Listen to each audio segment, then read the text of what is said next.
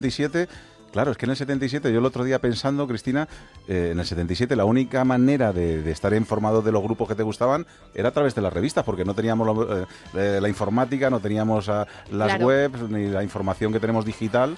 Y, bueno, la única manera que teníamos de saber de nuestros grupos era a través de las revistas. Claro, imagínate ahora, imagínate que quieres eh, conocer la última noticia o lo más nuevo sobre Lady Gaga, por poner un ejemplo. Pues solamente tienes que ir a Google, teclear y, tienes lo que ha hecho Lady Gaga hace bueno, tres te metes en su Instagram y has visto la foto que ha puesto hace dos horas, ¿no? Pero antes, cuando yo compré la revista Super Pop, desde principios de los 80 hasta finales de los 80, y cuando quería saber qué era lo que habían hecho mis amadísimos Duran Duran, pues tenía que estar 15 días expectante ahorrando el dinerillo de las pagas para comprar la revista y luego la bronca en casa. Pero ¿cómo te gastas ese dineral en una revista de grupos de rock de melenudos? Claro, es que Superpop siempre digo que era como el, fue el primer Facebook. Porque aparte de ser una revista musical, también daba noticias un poco extra musicales. O sea, en vez de hablar solamente del lanzamiento o el concierto determinado de un artista, pues de repente decían, pues eso, Iván se siente solo, ¿no? Entonces ibas y, lo, y lo, y lo comprabas a ver lo que le pasaba, que yo creo que siempre eran titulares más llamativos de lo que luego era el reportaje. Desde luego, ¿no? Bueno, eso sigue, sigue pasando también, ¿no? sí, claro, totalmente. sí, pero es que dice que Superpop era como un poco amarillista también, ¿no? Y también daba eso, cabida a la música que otras revistas o otros medios, por lo que sea, estaban marginados, a pesar de, vender muchos discos mmm, y ser muy populares, era como que, como que eran menos auténticos. No sé si... Fernando lo, lo, recuerda así o no al formato. Sí, yo lo que recuerdo es que el, eh, la revista era, bueno, una bomba en ese momento y era en la revista que había que estar, ¿no? De hecho, yo creo que además está en Barcelona, yo recuerdo haber ido, íbamos el grupo a Barcelona a hacernos las fotos. A... Ana Rius, que la diestra, vive en Barcelona. claro, es donde conocimos, bueno, la ciudad, los primeros viajes a hacer las fotos y ya cuando te llamaban de, la Super Pop, pues ya eras casi famoso, ¿no? sí, el aparecer en una revista y sobre todo en las portadas de, estas revistas. Eh, recuérdanos así portadas que te acuerdes tú, eh, Javier, así de, Super Pop. Leif Garrett, ¿no? Por ejemplo, fue uno de los... Michael Jackson. Yo me acuerdo que tuvo siete portadas seguidas, ¿no? Entonces era cuando Thriller era maravilloso verle cada 15 días. Así, yo he hecho en el libro, la verdad que el, capítulo que más contento estoy es de Michael Jackson. Sí, ¿no? Sí, no sé si es porque le querido rendir un homenaje desde mi punto, desde mi pequeñito grano de arena, porque de Mecano he hablado mucho ya en mi vida. De, Tienes dos libros, de hecho, de, escritos de Mecano. Pero Michael, para mí era como una asignatura pendiente. Joder, es que además lo que arrastraba Michael Jackson y sigue arrastrando, es uno de los autores de estos muertos que todavía sigue las listas de éxitos y todo lo que saca, incluso lo que sacan del cajón. Anda, una canción que cantó con... Venga, vamos a, masterizarla, ¿no, Cristina? yo creo que es el, el artista muerto que más millones de discos sigue vendiendo en absolutamente todo el mundo, absolutamente toda su discografía. Y en aquel entonces de Michael Jackson, que, es porque se contaría desde su vida privada a todo lo demás, ¿no? La familia, todo. Sí, bueno, lo que más llamaba la atención era, ir viendo poco a poco su cambio de, de, color. de, piel, ¿no? Pero bueno, yo la verdad que personalmente yo me he fijado siempre mucho en la música y ah. también recuerdo como muy novedoso sacó Bat. A mí personalmente me parece su mejor disco. Y, bueno, luego también estaban los Spandau Ballet y Duran Duran, que me llamaban, o sea, como yo, chico, no me llamaba mucho la atención ver a chicos que también se maquillaban, ¿no? Entonces para mí era no es que también, porque no me maquillaba, pero quiero decirte que, que, realmente era, era mm, como que veías un mundo más allá de, por lo menos del círculo en, el que yo vivía. O sea, me encantaba Spandau Ballet. ¿eh? Sí, joder. El maquillaje lo mismo no, pero... Sí, pero la música que hacían era... y esos videoclips que yo creo que, que también es algo que se está dejando, ¿no, Fernando? Los, los grupos de hoy en día no cuidan tanto los videoclips como, como se hacían los 80, donde verdaderamente había obras de arte de los grupos, sobre todo importantes, ¿no? Yo creo que antes había una gran inversión por parte de las compañías, de las oficinas de management, eh, por apostar y digamos que era una industria que funcionaba muy bien y ahora ya es todo muy no sé qué pensar a Javi muy muy marketing muy muy pocos vídeos, no se invierte tanto en... Sí, la verdad que hay menos romanticismo. Sí, así decirlo. Yo me acuerdo que, bueno, pues que adoraba tanto la canción como la, como, la portada, es que era, era igual de importante o incluso más muchas veces, ¿no? Y por ejemplo, Super Pop es que engrandecía mucho más el artista. Claro. ¿Sabes? De Bueno, te hecho, dan premios a la mejor portada del año. a- Y luego fíjate que nosotros cuando, claro, ahora yo creo que los jóvenes también, eh, la clase media yo creo que se ha expandido y todos los chavales tienen ocasión de poderse comprar un disco, un CD, o se lo compran, tienen siempre posibilidad de conseguir dinero siempre, sus padres, sus abuelos, pero nosotros de jóvenes yo creo cuando comprábamos un LP, yo ahorraba te lo leías. Claro. de pe a pa, te lo leías entero, las canciones. Yo me acuerdo que leía hasta los comentarios de a quién le había dedicado el disco, quién era el Claro. productor.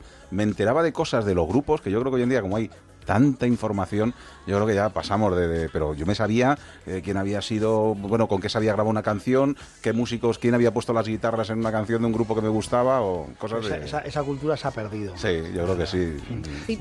Yo, de hecho, también me leía todos los créditos y siempre decía, bueno, algún día tengo que ser uno de estos. Pero es verdad, o sea, nunca, o sea, quiero decir, como músico, no tengo ni idea de tocar ningún instrumento. O sea, no me gusta mucho la música, pero como para escucharla y para imaginarme, ¿no? Y me llamaba la atención, pues eso, quién serían todos esos que los artistas nombraban y... Es que yo Está mucho creo más que, el- bonito. que el- que la fuente más fidedigna de, de información de un grupo o de un artista es el propio disco. Eso que ahora no nos fijamos tanto, pero en la carátula, el- como decíais antes, en los créditos, estás aprendiendo un montón de cosas del artista que no son rumores, que no lo ha dicho no sé quién y que vienen dichas de primera voz por el, pro- por el propio artista. Antes hablábamos de una portada, vamos a ir con tu siguiente canción, a ver de quién nos hablas.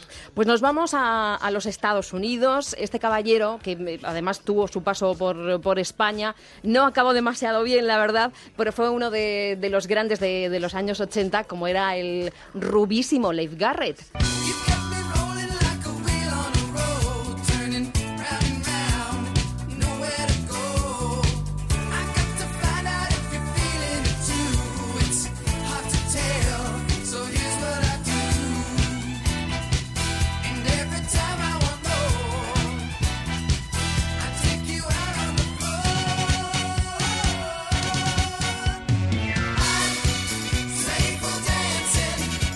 Dios mío, eh, Dios mío, cómo está disfrutando Oscar Aguilera ahí el otro lado de los controles técnicos, de estar rememorando y dice, jolín, ¿cómo me acordaba de estas canciones? Bueno, Qué rubísimo y qué asqueroso era este de, de guapo, este chaval. sí, eh, de- es que Pero era- qué niño era. Yo cuando Era lo muy estuve pequeño, muy pequeño pequeño. Me parecía muy mayor y digo, jolín, si es que era un crío. Era un crío, era menor. Pues él ahora, primero no tiene esa melena rubia, yo el otro día entré en su página web, sigue haciendo conciertos para un público, digamos, muy seguidor, muy determinado. Él hace rock ahora, porque al parecer lo que a él le gusta es hacer rock, aunque él en principio no era cantante, ni era, ni era un hombre Era de música, actor, él era un eh, actor, él empezó con a siete, con- con ocho basta o algo así. Sí, ¿no? él, Estaba, salía en una serie de televisión en Estados Unidos que se llamaba Bob Carol, Teddy Alice, que era una sitcom eh, y él hacía de, de hijo uno- de una de las parejas. Y luego en España empezó a hacerse conocido con otra serie americana que en Estados Unidos no tuvo mucho éxito y que se llamaba Tres en la carretera. Tres en la carretera, ¿verdad? Sí, sí. pues a partir de ahí, eh, algún productor avispado dijo, pues mm, vamos a proponerle grabar un disco, porque además tenía presencia encima del escenario. Este fue su, su mayor éxito.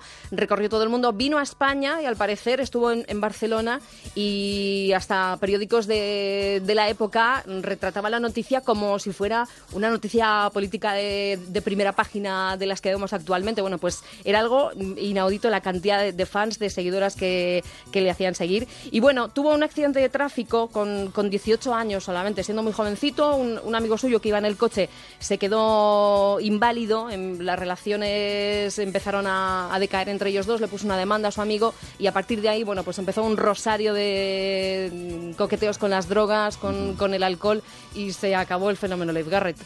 Era uno de los eh, clásicos, ¿no? De, la, de Super Pop, ¿no? Hombre, era incontestable que estuviera ahí.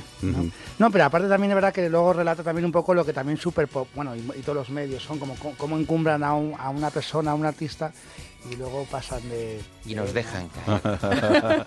Oye, Javier, igual, igual que en el misterio hay una cosa que es muy curiosa, que por ejemplo cualquier portada en la que aparezcan las pirámides de Egipto vende más que otras portadas, es decir, Egipto vende mucho. En la música, por ejemplo, una portada de Leif Garrett hacía que esa semana se vendiera mucho más la revista o no.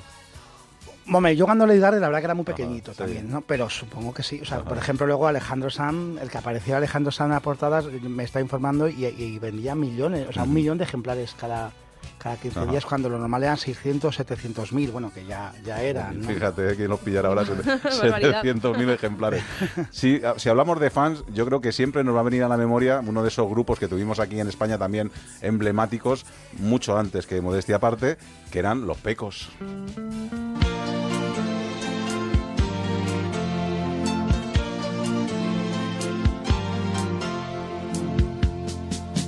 Háblame de la libertad.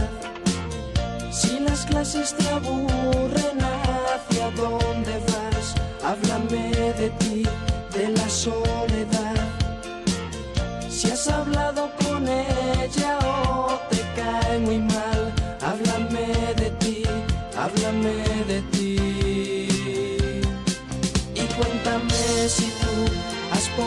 Ay, la de desmayos que provocaron estos dos hermanos, ¿eh? Hubo, había hasta accidentes ahí en los, los conciertos, la que, la que liaron, ¿eh? La que liaron. Pues sí, yo la verdad es que lo, lo recuerdo menos porque cuando ellos estaban triunfando yo era un poco más, más pequeña, pero bueno, la verdad es que el dúo formado por Javier, el rubio, además lo he puesto entre paréntesis, el rubio y Pedro, el, el Ajá. moreno, bueno, pues se fundó a finales de los años 70. Eh, empezaron a hacer una música muy melódica que en aquel entonces estaba muy de moda, pues con artistas como por ejemplo Camilo VI, Pablo Abraira, como Lorenzo Santamaría, pero bueno, mm, digamos que los pecos se diferenciaban de estos otros que eran muchísimo más jóvenes, que traían muchísima más frescura. Y luego, eh, digamos que la canción protesta, que también tenía lugar en ese momento, pues eh, se iba hacia un lado y esto traía un aire completamente renovado, un aire completamente, completamente nuevo que hizo que niñas que entonces estaban despertando, pues se viesen identificadas en las letras de amores y desamores que eran de lo que trataban las canciones de los pecos. Pues que sea el propio Javi el que nos diga cuántos corazones se han roto. Javi, ¿qué tal? Muy buenas tardes. Alberto, oye, perdonad que no esté ahí, pero... No sé, sé que estás ahí en carretera y que ha surgido ahí un problemilla y que estás con, con la banda en, Sí. en- en la carretera, en medio de la carretera. Te esperamos aquí. Pero bueno, ya tendremos tiempo de, de- de vernos y de, y de estar juntos. Pero sí en un programa en el que hablamos de una revista tan emblemática como era la revista Super Pop, teníais que aparecer de alguna manera vosotros, Javi. Hombre, quien no apareciera en Super Pop no era nadie. Desde luego. época. Oye, ¿qué- ¿a qué edad empezaste tú, Javi? ¿Cuándo fue el, el gran boom de los, de los pecos? Era muy joven. Empezamos- Empezamos a los 17 años Ajá, y, y bueno, pues no te digo que fuera de la noche a la mañana el éxito, sí. pero antes, y tú lo sabes bien, el éxito lo hacían las radios, El éxito de los discos, y luego lo culminabas con, con- con televisión, ¿no? Eh, fue éxito el primer single en la radio y cuando ya aparecimos en televisión, pues todo aquello ya, ya se desbordó. Y bueno, pues fue entonces cuando aparecimos ya, empezamos a aparecer en, en, en revistas como Super Pop y en, y en otras que había por, por, por esos momentos. Oye, Javi, esta pregunta te la habrán hecho muchísimas veces, pero ¿qué sentiste la primera vez que te viste en una revista siendo portada de esa, de esa revista? Bueno, yo estaba encantado. Yo recuerdo que esa revista, eh, la primera vez que salimos en, en, en ella, no, no, no, no hizo falta que saliéramos en portada. Yo la llevaba de la, de, debajo del, del brazo para enseñársela a todos mis amigos. claro. Oye, y, Era para mí, para mí súper importante. y en tu barrio, en tu entorno, en los sitios donde te movías, dejaste de ser al En que mi ya barrio- todo el en mi mundo... barrio no- en mi barrio no lo entendían mucho, sobre todo los, los, los de la pandilla, los chicos como yo, iban por otros derroteros, ¿no? Pero, pero bueno, luego al final, evidentemente, se, se, se apuntaron y se alegraban mucho. Oye, Javi, yo he, leído en alguna de las entrevistas que te han hecho, que te han hecho 1.500 entrevistas, que llegó un momento que la situación os desbordó también, ¿no? Que estabais incluso en algunos momentos asustados, ¿no? Porque el fenómeno fan, es cierto que a uno le da el subidón de ver a ti tanta gente, pero llega un momento eh, que, que- que empieza incluso a asustar, a decir, oye, que no voy a ser capaz de salir de aquí vivo, ¿no? ¿Os ha pasado eso de tener eh, en algunos momentos hasta miedo? Ya, ya lo creo. Hemos pasado en muchas ocasiones, eh, y no solo nosotros, sino la misma gente que acudía a los recintos, era como a veces bastante peligroso eh, todo aquello. Se desbordó, se desbordó a la compañía de discos, se desbordó a nuestro manager y nosotros, fíjate que Pedro salía de estudiar y yo salía de, de- de trabajar, que empecé a trabajar muy muy jovencillo para ayudar en casa. Pues eh, eh, yo recuerdo que, que en esa época de trabajo pues no me conocía nada más que mi madre y mis amigos. De repente fue a aparecer en, en televisión en el programa Aplauso y ya nos habían visto veintitantos millones de, personas. Eh, eso ya, ya no podíamos salir casi por la calle. Yo recuerdo que en esos momentos que no había móviles, de descolgar el teléfono de casa para llamar y te prometo que me salían voces del, del teléfono. Se llevaban las matrículas de los coches que alquilábamos para los conciertos.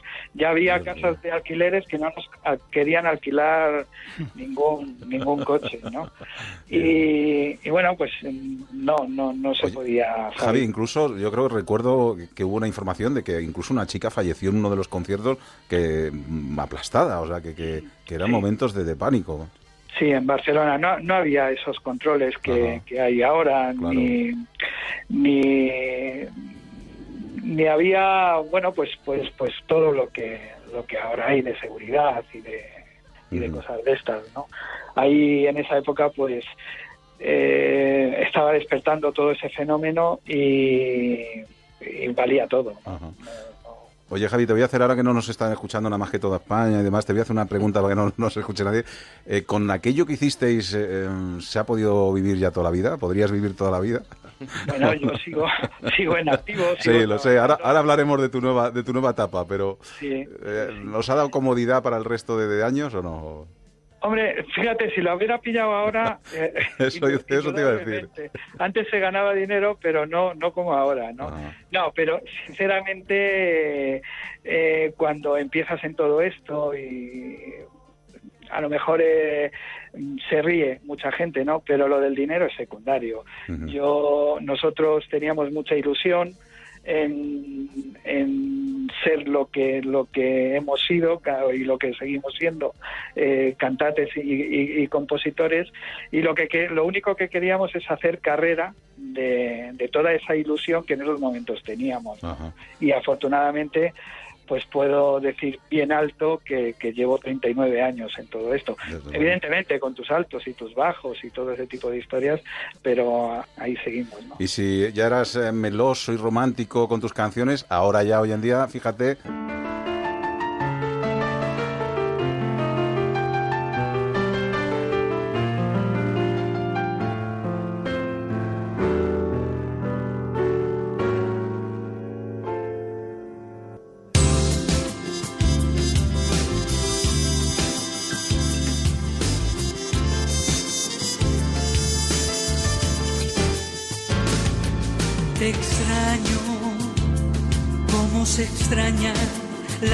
noches sin estrellas, como se extrañan las mañanas. ahora ya sí que Javi, ya con esto no va a haber ya quien se te resista, ¿no? No, ¿sabes, ¿Sabes qué pasa? Que, que soy un privilegiado en toda esta historia. Entonces, eh, bueno, eh, nos hemos tirado como 10 años de seguidos, Pecos, eh, haciendo giras, desde que salió el 25 aniversario hasta, hasta prácticamente ahora.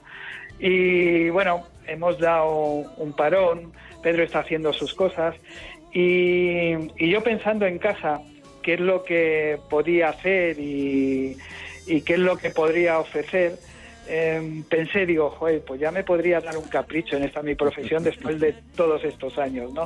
Y así es como se llama el proyecto, Mi Capricho, donde voy a hacer las canciones que siempre me han gustado, que siempre han formado parte de mi vida, que no he podido cantar y evidentemente las, las intercalo con, con muchos éxitos de Pecos que, que, bueno, en definitiva lo que voy haciendo es eh, ofreciendo la banda sonora de, de, de- de mi vida, ¿no?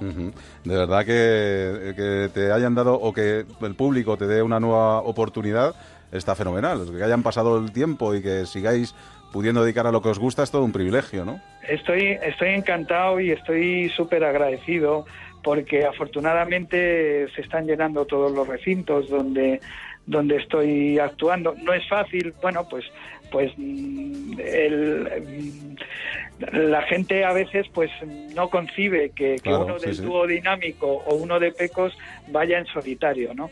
Pero, pero bueno, poquito a poco eh, se se van enterando la gente eh, y, bueno, estoy súper contento porque y sobre todo muy ilusionado porque es- me está dando una ilusión tremenda, ¿no? El, el poder. Estoy como renovado. Es, es- es mi segunda juventud. Ya no eres Javi el rubio, eres Javi el canoso, pero bueno, No, pero- pero del ahí, todo, ahí ya- aguantas, ahí aguantas. El canoso no, soy- ya tengo el pelo blanco, pero bueno, lo tengo, ¿eh? Pero no, por eso, que son años, años vividos y años disfrutados.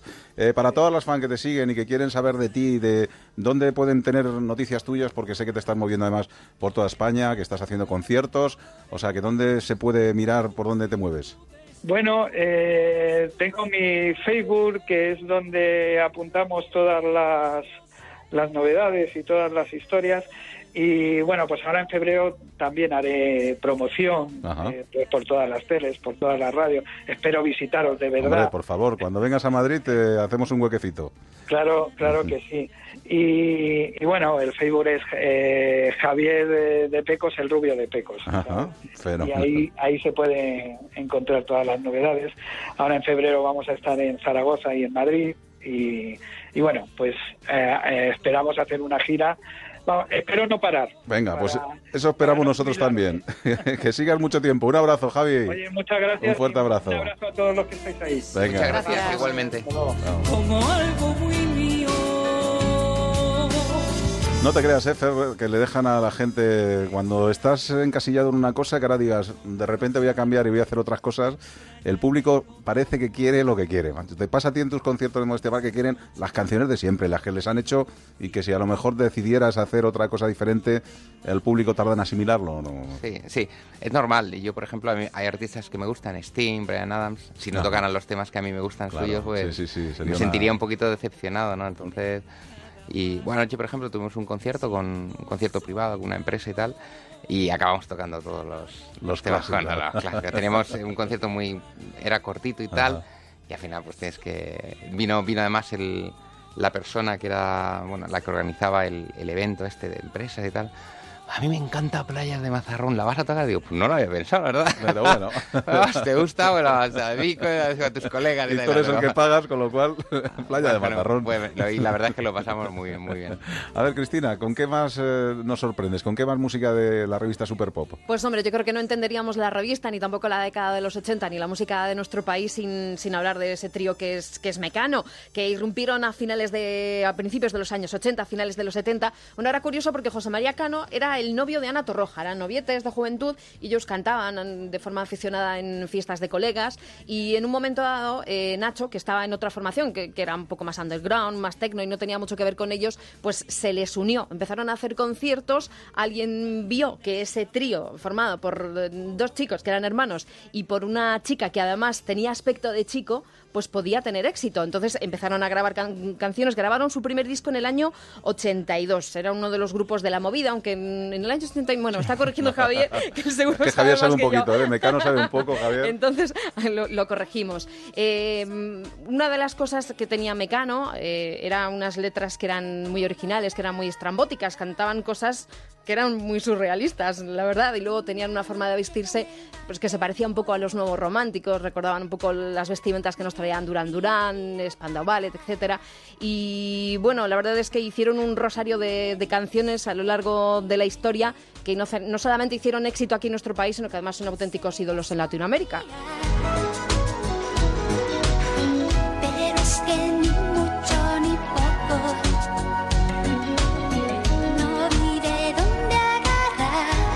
Estaba viendo a ver cómo íbamos de tiempo, porque digo, si le dejamos a Javier Adrados hablar de Mecano, podemos estar aquí horas y horas, ¿no? Porque tiene dos libros editados sobre Mecano, yo creo que te lo sabes todo, y además les has conocido y has- has- eres amigo de ellos. y- Sí, bueno, yo creo que Mecano, a lo mejor exagero un poco, pero yo creo que son para el pop español lo que los Beatles para el mundo, ¿no? Entonces, se podía, he escrito dos libros, pero podía escribir 50.000, no yo, sino otra, otra persona. Y bueno, la verdad que también lo descubrí por Super Pop. Ajá. Había escuchado Perdido en Meditación, entonces una cadena que se llamaba mm, Radio Cadena Española. En mis pueblos no existía, en San Mipón no existían las FMs. Y eh, de repente un día mm, quité la revista a mi hermana, porque ella era aficionada a Iván. Y entonces vi una foto de Mecano y me quedé sorprendido, ¿no? De, de ver, de poner cara a los, a la canción que había escuchado. Y la verdad que no sabía si eran tres chicos o tres chicas, o la verdad que fue muy... ese- Era un- ese impacto nunca se me olvidará. Era un fenómeno. Yo, ya que ya pinto también canas como, como Javi y como Fernando, que somos más o menos de la misma quinta, eh, había una cosa muy curiosa. Yo me acuerdo del fenómeno mecano. eh, en aquel entonces, cuando, cuando ellos salieron, estaba mucho la moda, sobre todo yo, yo en aquel entonces creo que vivía en Alcalá de Henares, que la gente iba mucho a los pubs a escuchar música, a tomarte algo, tal, y había mucho mucha historia musical en los pubs, ¿no? Se vivía mucha música, se ponían vídeos musicales, y cada vez que ponían el Hoy no me puedo levantar, Todo se el mundo bailaba como todo el mundo, se ponía... Y yo decía, esto va a ser un fenómeno impresionante, y al final lo fueron, ¿no? Sí, Eh, eso eh, está, está ahí, ¿no? O sea, realmente, mm, independientemente de la revista, que como digo, también apoyaban como, o sea, tenían fama de apoyar como cosas inventadas, pues Mecano era un grupo 100%. Cuéntanos ver, secretos. venga, déjate. sí, venga. Cuéntanos Es cierto que secretos. no se hablaban entre Eh, ellos y- Javi, Javi Ajá. sabe latín de Mecano. Cuéntanos Por secretos. ejemplo, eso era una leyenda urbana, que ellos no se hablaban o que en los últimos conciertos... hablaban al final, Ajá. al principio sí, claro. Ajá. Pero bueno, sí, la verdad que mm, grababan por separado desde el principio. Ajá. Yo la verdad que tampoco tengo ningún recuerdo, fíjate, de verles juntos, excepto encima de un escenario. O sea, Ajá. cuando los veía mm, bajo nunca, la verdad que en ese momento yo no me daba cuenta tampoco. Fueron pareja, ¿no? Eh, Ana, Sí, pero cuando con- eran previa, al- previa al grupo. Ajá. Previa al grupo. previa al grupo. ¿Ana con Nacho o con No, José María? Con José María, ¿no? Con Ah. José María, sí. Que menos mal que se unió Nacho, porque José y Ana eran un poco malos, ¿no? Claro, desde luego otra, otra pinta, parecía un poco más rollo Luis Eduardo Aute. Ajá. Que José María eso era ba- bastante malo. Igual, si me está escuchando, Oye, ellos sí que eh, pueden vivir toda la vida de lo que hicieron. Porque de hecho lo que más siempre se habla es Me de la vuelta de. Mecano, que les están ofreciendo un dineral y que no quieren. Eh, bueno, José María ya también está con sus pinturas y su, y su vida en Londres. Eh, pero dicen que ganaron muchísimo dinero, ¿no? Eh, hombre, yo creo que sí que pueden vivir perfectamente de las rentas. Y de hecho viven, ¿sabes? Pero, pero, y muy bien además. Pero bueno, el que no vuelvan, yo creo que también para mí es una pena y para muchísima gente, pero sobre todo también es una honestidad artística por ellos tres. Si ellos no lo sienten así, la verdad que por mucho que luchemos los demás. ¿no? La verdad que yo creo que, que bueno, aunque yo sigo luchando, ¿eh? por, desde mi punto de vista, a ver si... mm, ¿Tú crees que se, se volverán a reunir en algún momento? o- Pues no lo sé, la, o sea, la verdad que es que, o sea, es que decir que no mm, me daría mucha pena. Ojalá que sí, la verdad que ojalá que sí. Y yo siempre pienso que, que llegará un momento en que les tocará la fibra y dirán, uy, va, los tenemos que-". Lo que sí que creo que si vuelven es para, mm, pa- para, hacer un estadio de fútbol, o sea, para un para algo más pequeño que lo podían hacer en cualquier momento, eso no lo van a hacer. Entonces, si no lo hacen en uno o en dos años ya, ya no vuelven. Desde luego, porque su público también Porque se hace la mayor. pasa y, para todos, claro, ¿sabes? exacto, exacto. Bueno, está aquí mirándome así de medio lado, así Fernando, que me dice, a lo mejor eh, he venido solo para intervenir así un poquito. No, no, no, tú tienes tu propia entrevista.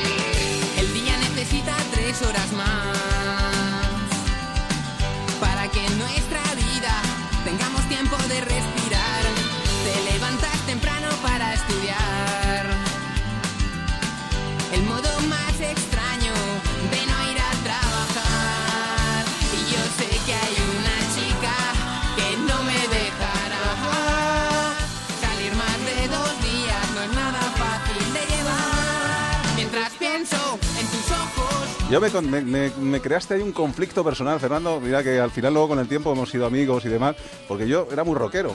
Y yo me ponía los discos de, modestia aparte y decía, puede ser, ¿por qué me gustan? O sea, ¿por qué me sé las canciones? Porque yo lo escondía un poco, esa parte, modestia aparte la escondía con mis amigos. Yo decía, que no se enteren, por favor, que escucha modestia aparte. ¿no? Bueno, ahora, ahora sabes que el, eh, dentro del, del grupo, bueno, somos, somos un, un montón de buenos amigos, hay mucha gente. Sí. Yo me dejan dar la cara porque estos están por ahí.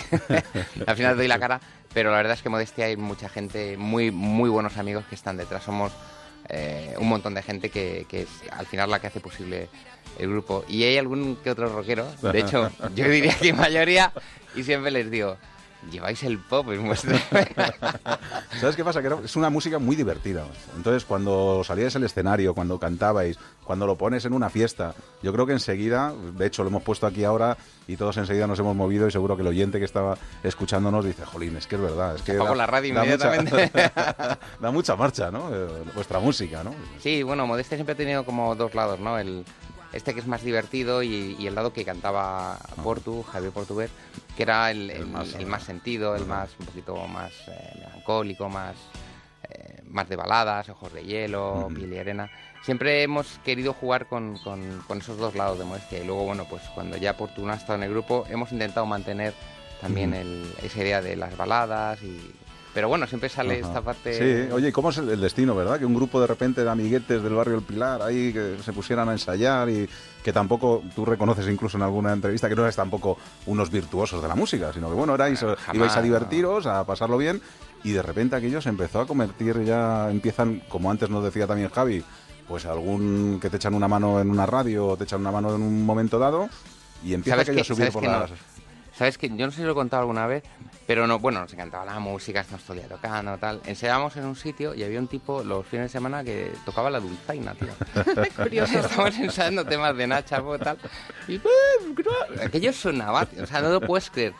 Y entonces surgió eh, una, un concurso de maquetas en 40 principales. Ajá. en- en- y, y, y la presentamos y por supuesto no ganamos, ¿no? Debíamos ser unos matados. Bueno, lo- no ganamos.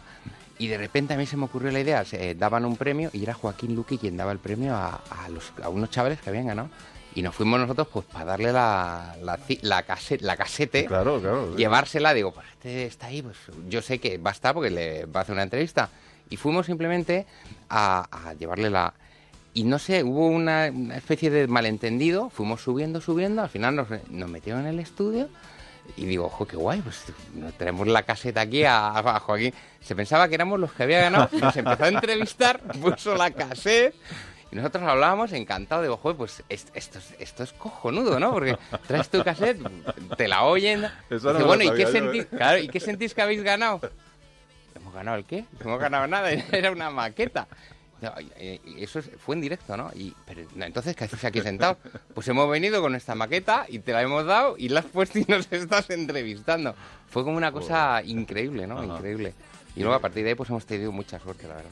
Y tú además es que lo has sabido hacer muy bien, macho, porque has, has sabido eh, reagrupar no solo tu grupo con haberte montado una banda nueva, sino aparte haber traído un montón de gente de que estaban también de los 80 y agruparlos de alguna manera bajo el este del pop español y hacer conciertos en los que podemos verte con Secretos o con Nacha Pop o con, ¿sabes? Me, me ha parecido como una, una idea que fenomenal. De hecho, os vais, que lo hemos estado aquí anunciando en la radio muchísimo, lo del barco ochentero, Ah, que yo digo, bueno, eso estoy deseando yo. Digo, a ver si me dejan en la radio escaparme para, para estar una semana de crucero con todos los grupos emblemáticos de los 80 y pasándolo en grande, ¿no? Sí, hubo, un momento que de repente yo dije, bueno, no- nos gusta tocar y modestia y bueno, no dejan de ser conciertos del grupo y que está muy bien.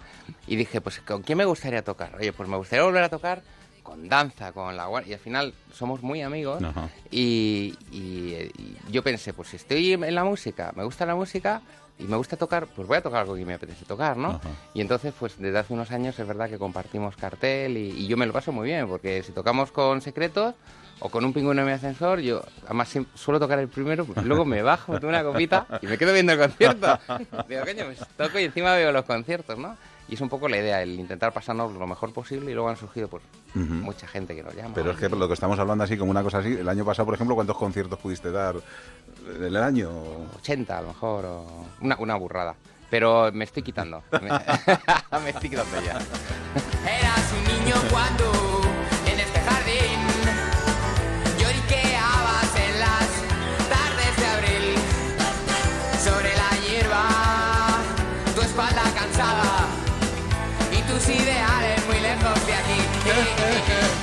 qué más da? Y ahora me vienes con una caja, digo, ¿pero esto qué es? El regalo de Navidad perfecto, macho. Un disco eh, con tres CDs de modestia aparte con lo mejorcito, ¿o qué? Bueno, lo mejorcito. con lo mejorcito. Lo mejorcito, sí. El pues, Cosas de la lo más conocido, lo mejorcito claro. no lo sé. Lo más El- conocido. El Por el Amor al Arte y el, y el directo, que te decía yo, que tenéis aquí esta foto de portada y yo estoy aquí en uno de estos laterales, ¿eh? que yo estuve en este concierto, ¿eh? o sea que... Pues sí, sí, la verdad. Bueno, además lo pasamos muy bien cuando Sí. celebramos. Eh, bueno, hemos querido hacer un, un pequeño detalle. No teníamos. ¿Sabes que ahora las, las compañías grandes pasan, pasan de todos nosotros? Pues al final decimos, oye, podemos hacer una cajita que sea un detalle, que salga a un precio, una cosa muy razonable y que, bueno, pues la gente que le ha gustado el grupo que lo quiera regalar, pues, pues lo, pueda, lo pueda tener. ¿Y, dónde se encuentra? ¿Está en todas las tiendas? Como... Sí, yo creo que está en todas las tiendas. Y luego dijimos, bueno, vamos a hacer tres porque así es más gordo y se ve más. Entonces los, en los stands bueno, nos ven mejor. Pues Ajá. siempre llegas a la M de Modestia y estás como abajo, ¿no? Me dicen, oye, Fer, estás, estás muy abajo. y. Súbelos todos inmediatamente. Tapa a los, que, a los de la A. ¿Cuántas, veces habrás hecho eso? Los escritores lo hemos hecho mil veces, de ir a la tienda, yo anda que no habré puesto yo mis libros entre los más vendidos. De repente coger el mío, lo pongo los más vendidos y pongo el mío allí. ¿Cuántas veces habrás movido de sitio uno de tus CDs para que se viera mal, no? Bueno, no solo eso, nosotros cuando empezamos comprábamos nuestros CDs. Ajá, claro. Es decir, íbamos por ahí tal, por las tiendas, me acuerdo del corte inglés, comprando. En fin, yo que lo pues, que he hecho. lo Para que hecho se todo. acabaran, ¿no? Para que se acabaran Para que se rápido. acabaran y repusieran rápidamente. Oye, ¿cómo ha cambiado la música? ¿no? Estábamos ahora hablando, por ejemplo, de las discográficas, ¿no? Algo que ha muerto y que antiguamente pues era la- el que te apadrinaba, el que te llevaba. Y ahora todos los grupos, pues buscándose la vida, sacando ellos sus sellos personales, eh, publicando ellos mismos, ¿no? Sí, es, un. Bueno, Javi sabrá un montón de esto. Es un cambio tecnológico brutal, ¿no? El, eh, le echan la culpa a la piratería. Yo creo que no tiene, no tiene tanto que ver la piratería. Puede haber influido, pero un amigo lo definía como eh, han creado el tren antes que poner las vías, ¿no? Entonces, claro, el tren no existe un tren, pero ¿qué hacemos con él, no?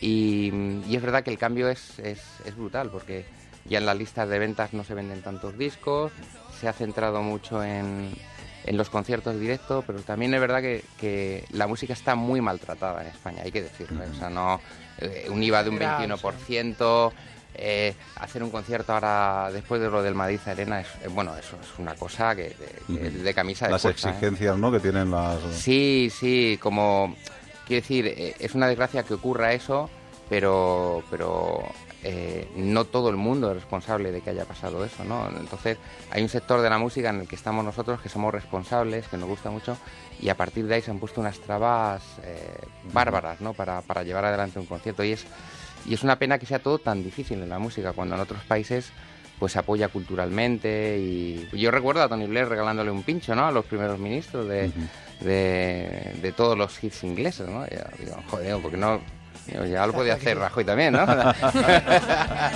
aunque no meta esa modestia ¿no? pero, pero mete cosas chulas ¿no? que, que las hay Ajá. Ha cambiado mucho, ¿no? Javier, tú que estás metido en el mundo discográfico, Sí. desde el otro lado, desde el, el que acompaña a los artistas, ¿no? Sí, yo creo que lo que se ha perdido y más importante es el, lo que decía yo antes, el romanticismo. O sea, la gente ya no, o sea, las compañías de discos siguen viendo todavía como mucho más producto a lo que son personas. Y luego también hay artistas, la verdad que yo también voy a decir, que se creen menos artistas, o sea, no sé, que no van tanto de artista. No sé si me explico lo que... O sea, yo este verano, por ejemplo, estuve viendo mm, un par de festivales de estos indies, ¿no? Y, eran músicos muy buenos y grupos muy buenos, pero me parecían todos iguales. O sea, entonces no sabía cuándo terminaba uno y empezaba otro, ¿no? O sea, me daba igual ver a Vetusta Morla que a Sidecats, que tal. Y, y, en- y hace años, pues cada uno tenía una apuesta distinta. Aunque luego el camino, o sea, quiero decir, el resultado era divertir a la gente, como todos, ¿no? Pero veías a modesta aparte y no tenía nada que ver, pues con Ole Ole. Y veías a Ole Ole y no tenía nada que ver con Radio Futura y no sé. Y creo que ahora los artistas, sinceramente, los nuevos artistas, y no tan nuevos ya, como que tampoco le dan tanto valor a eso y hace que, el, que, que, pues claro, que haya alguien que no se quiera sentir identificado con él.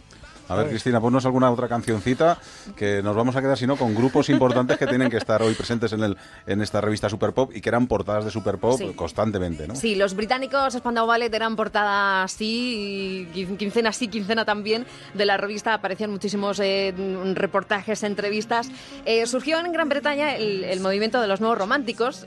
Les llamaban los nuevos románticos porque es que vestían como los señores, como los lords románticos del siglo XIX, con grandes corbatas, con grandes chaquetas eh, aterciopeladas, etcétera. Y surgieron dos bandas, una era Duran Duran y otras, eh, otros fueron Spandau Ballet.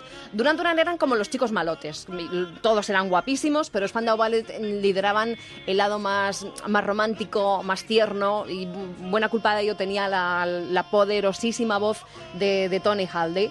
Ellos empezaron a hacer música a principios de, de los 80, eh, tuvieron 10 años de grandes canciones y de grandes álbumes y luego a finales de los 80 cada cada uno se fue por su lado. Los hermanos Martin y Gary Kemp se dedicaron al cine. Bueno, de hecho, a Gary Kemp se le puede ver en un pequeño papel en la película de guardaespaldas de, de Whitney Houston. Y luego se han vuelto a reunir no hace demasiados años con muchísimo éxito. Llenan estadios, además siguen con sus fans de siempre y arrastrando a, a- a nuevas generaciones porque además no solamente eran guapos, es que eran mm, bandas que se subían al escenario y que saben tocar perfectamente y cantar perfectamente.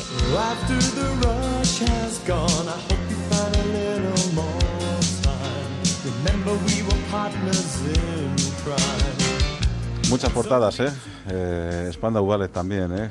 Muchas Pues sí, portadas. La verdad que sí. Además, eh, yo me acuerdo también cuando iba al colegio que las chicas efectivamente se pegaban entre Duran Duran y Spandau Sí, Ballet. total. No sabía si eran como los Beatles y los Rolling, ¿no? Si pertenecías Sí. a un grupo no pertenecías a otro.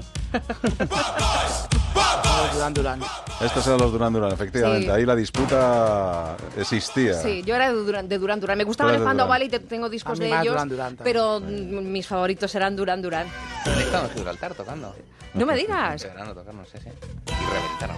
Es que siguen siendo grandísimos además.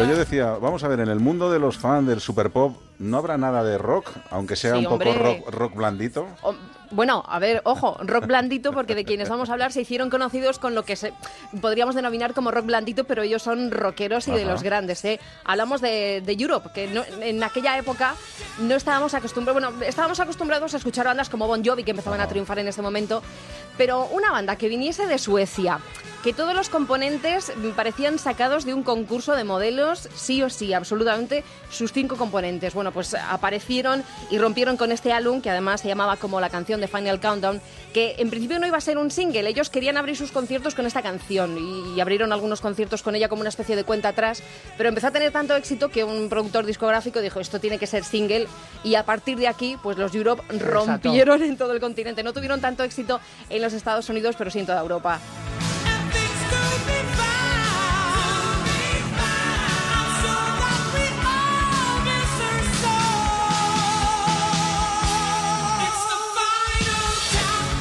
Y esto sí que era un grupo de artistas además, porque aparte de, como decía ella, de tener una buena presencia en el escenario, eran unos virtuosos también de la música, tocaban muy bien, el- los guitarras sí. eran buenísimos, John el era batería, un grandísimo el cantante muy bueno, pero luego tenían también una puesta en escena, que eran, tenían una chulería en el escenario que, que, era, que es importante, ¿no? También. Sí, yo la, ver- la verdad que por ejemplo nunca me he considerado heavy y claro, en aquel momento la verdad que no, no, no, no tenía la sensación tampoco de escuchar un grupo heavy.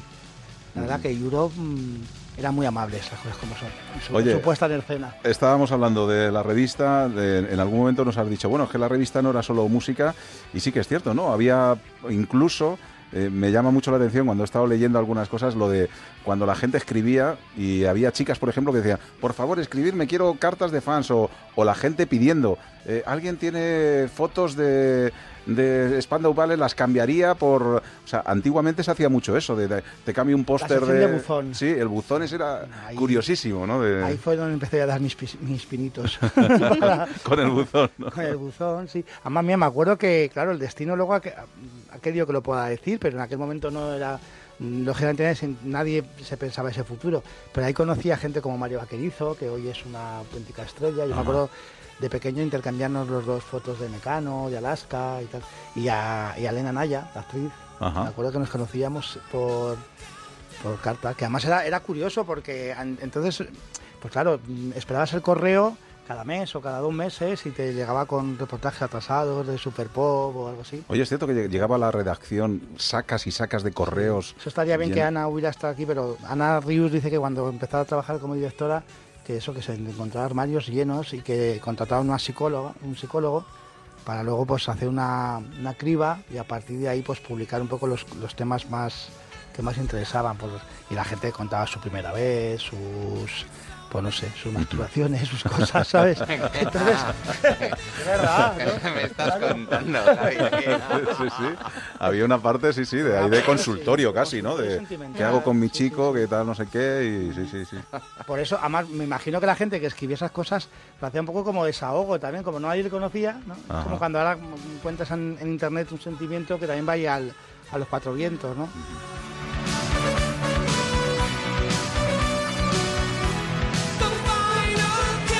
Ya nos va quedando poquito, Cristina. ¿Qué más nos, nos recomiendas? Pues mira, mm, yo me gustaría quedarme con, con Rick Astley, que surgió unos años más tarde, eh, porque es, es otro lado del, del fenómeno fan. Eh, por un lado estaban las chicas que se hacían fan de una banda o de un grupo porque les gustaban físicamente y ya entonces inmediatamente eran fan de sus canciones. Con Rick Astley, con el británico Rick Astley, la cosa era un poco al revés. La gente empezaba a enamorarse de su voz y, y de sus canciones y de su música y a partir de ahí eh, empezaba el fenómeno fan. Él tuvo muchísimas fans, aunque no iba en ningún momento ni iba de guapo, ni iba de sex symbol, ni nada. Bueno, él estaba padrinado por un trío de, de- de productores de la época, que eran Stockett, Kenny Waterman, que fueron responsables pues del sonido de Kylie, de Jason Donovan, y que hacían un sonido muy, muy peculiar, que, que ahora mismo es muy, muy representativo, y lanzaron a este caballero al estrellato con esta canción, con Never Gonna Give You Up. Bueno, yo, le, yo le conocí este verano y mira, y él sí que me dijo, porque actúa en España, en Sí, Málaga, sí, sí. Madrid, Mm. él sí que me dijo que vivía todavía de, de aquello. Que sí que vivía de aquellos. No que me claro, extraña. Las ventas de aquellos ingleses o americanos eh, no es la misma que lo que podía hacer un grupo español, eso te lo aseguro.